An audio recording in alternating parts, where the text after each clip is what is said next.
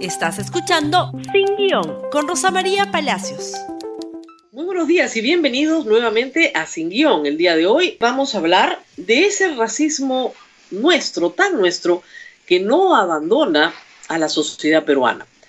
No podemos decir que el Congreso de la República como institución es una institución racista. Sí podemos decir que los comentarios efectuados por la congresista Marta Chávez son racistas. Ella ha retirado sus palabras, aunque no ha pedido disculpas por lo que dijo. Sin embargo, es necesario analizar este tipo de insultos, porque lo que hemos escuchado es un insulto, para entender por qué el racismo sigue siendo parte de la vida cotidiana de la sociedad peruana. Vamos a escuchar en primer término 36 segundos, esto es muy cortito, de lo que dijo Marta Chávez en el contexto de una reunión oficial, una sesión de la Comisión de Relaciones Exteriores en la que se encontraba presente el canciller Mario López. Y esto fue lo que la señora Chávez dijo sobre el nombramiento del señor exministro Vicente Ceballos como embajador del Perú ante la OEA. Escuchemos, por favor. Que quizás debió ir a Bolivia porque como moqueguano como persona de rasgos así eh, andinos, es una persona que debería conocer y mejor, llevarse mejor con la población mayoritariamente andina o mestiza de eh, Bolivia, además de los proyectos tan importantes que vinculan a Moquegua por el tema de Bolivia Mar, con el tema de la transacción transoceánica binacionales entre Bolivia y Perú que además eh, tienen mucha relación con el sur peruano. Pero no, nada de eso Evidentemente, no es la primera vez que hemos escuchado un comentario tan racista como esto. Los vemos en las campañas, los vemos en los intercambios verbales muchas veces. Ojalá fuera el último, no creo que lo sea, pero sí es bueno detenerse a reflexionar en él para sacar algunas lecciones. Primer asunto, ¿es debatible eh, el nombramiento de un funcionario público? Pues sí, es debatible, es opinable, siempre se puede opinar que no tiene las competencias necesarias, pero miramos en el caso específico de la potestad del presidente de la República, ¿qué dice la Constitución?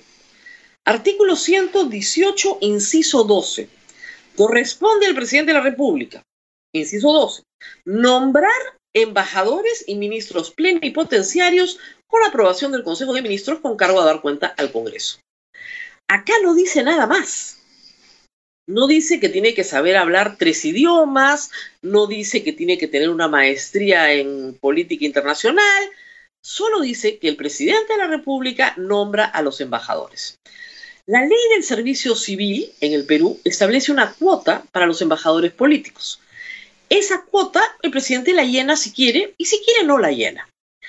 Es verdad que este cargo de absoluta confianza del presidente es un cargo de corte político y algunos dirían que es eh, un rezago de una concepción un poco monárquica del Estado y que un servicio profesional diplomático cumple mucho mejor las funciones, ¿no es cierto?, encargadas al jefe de Estado de mantener las relaciones internacionales del país.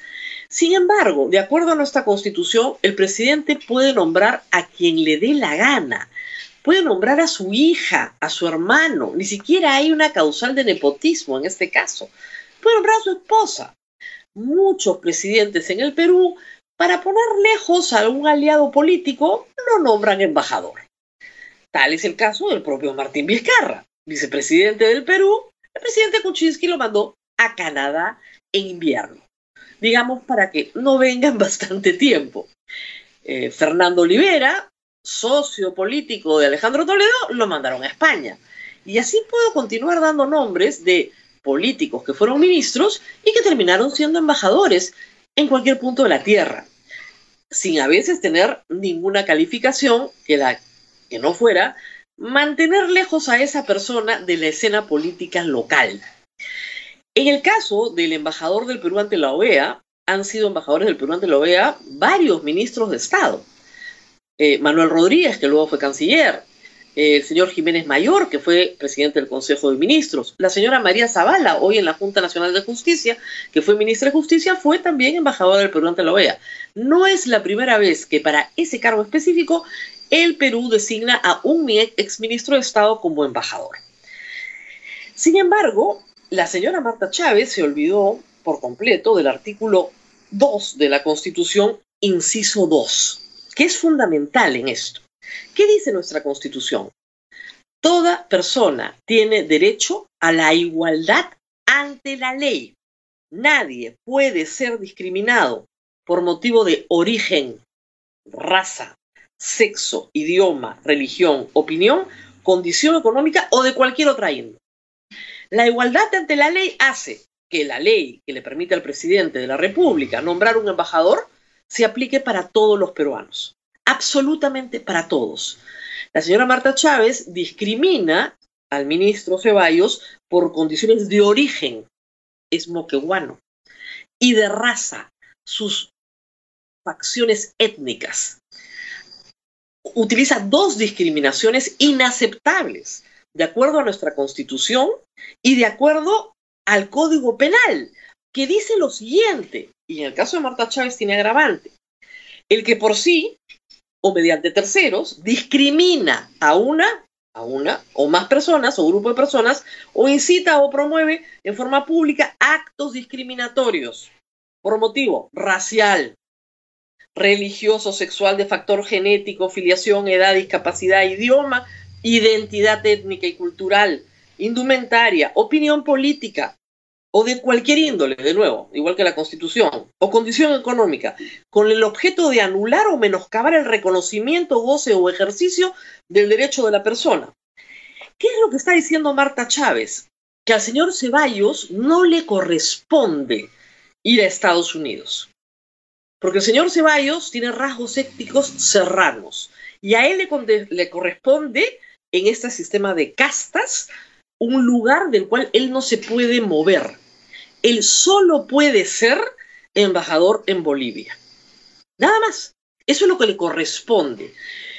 La racialización implica eso, que no te puedes mover del lugar que te corresponde. Si tú eres negra, te corresponde, ¿no es cierto?, que jugar volei, bailar festejo y cocinar.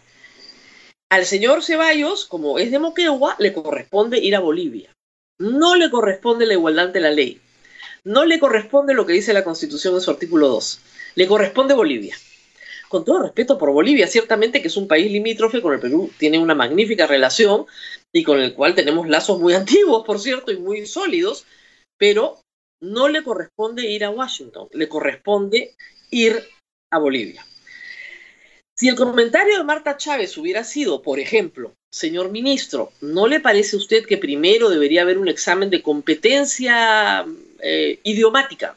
El señor Ceballos habla correctamente el inglés, maneja los lenguajes que se hablan en ese foro, por si acaso, porque sabemos que los diplomáticos de carrera tienen que manejar tres idiomas y sería conveniente que él también los manejara. Esa es una opinión, sobre la competencia de una persona para desempeñar una tarea. Pero si tú dices que una persona, por el lugar en el que nace o por sus rasgos físicos, le corresponde un lugar en una escala social que ella ya distribuyó y colocó cada uno en su cuadradito, eso es un acto de profundo racismo. Esta fue la respuesta de Marta Chávez en un tuit. Por favor, miremosla. Oiga, Martín Vizcarra, claro, no le reconoce el cargo de presidente. No pretenda usarme de cortina de humo ni etiquetarme de racista. Yo no creo en la supremacía de ninguna raza. Los racistas son quienes diseñan una plaza vacante en Bolivia y prefieren forzar un cupo en Estados Unidos abusando de su poder y despilfarrando recursos. Miren, el problema no es que Marta Chávez crea en la supremacía de una raza, es que cree que le corresponde un lugar en la sociedad a las personas por su raza. Y eso es un acto profundamente racista, profundamente racista y discriminatorio.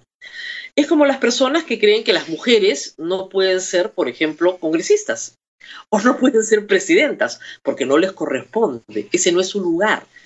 O las personas que creen que eh, una mujer no puede ser la gerenta general de una gran empresa porque no le corresponde. O las personas que creían que las mujeres no podían votar.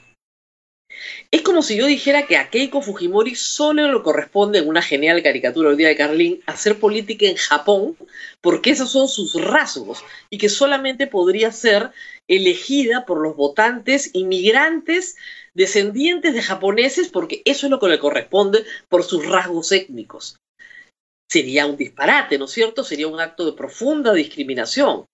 Hay que recordar además que en 1990 escuchamos cosas como que a Alberto Fujimori no le correspondía ser presidente del Perú porque era japonés. ¿Se dan cuenta lo grave? No le correspondía. ¿Qué le correspondía? Tener una lavandería, tener una florería, pero no ser presidente del Perú. Eso es discriminación. Eso es racismo. No se puede tolerar.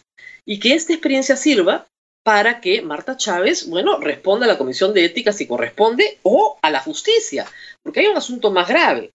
Si el agente es funcionario o servidor público, que es el caso, la pena será no menor, no menor de dos ni mayor de cuatro años e inhabilitación. Ojo, acá hay sanciones que pueden ser muy graves para la congresista. Muy bien, nos tenemos que despedir. No se olviden de compartir este programa en Facebook, Twitter Instagram y YouTube y nos vemos nuevamente mañana. Gracias por escuchar Sin Guión con Rosa María Palacios. Suscríbete para que disfrutes más contenidos.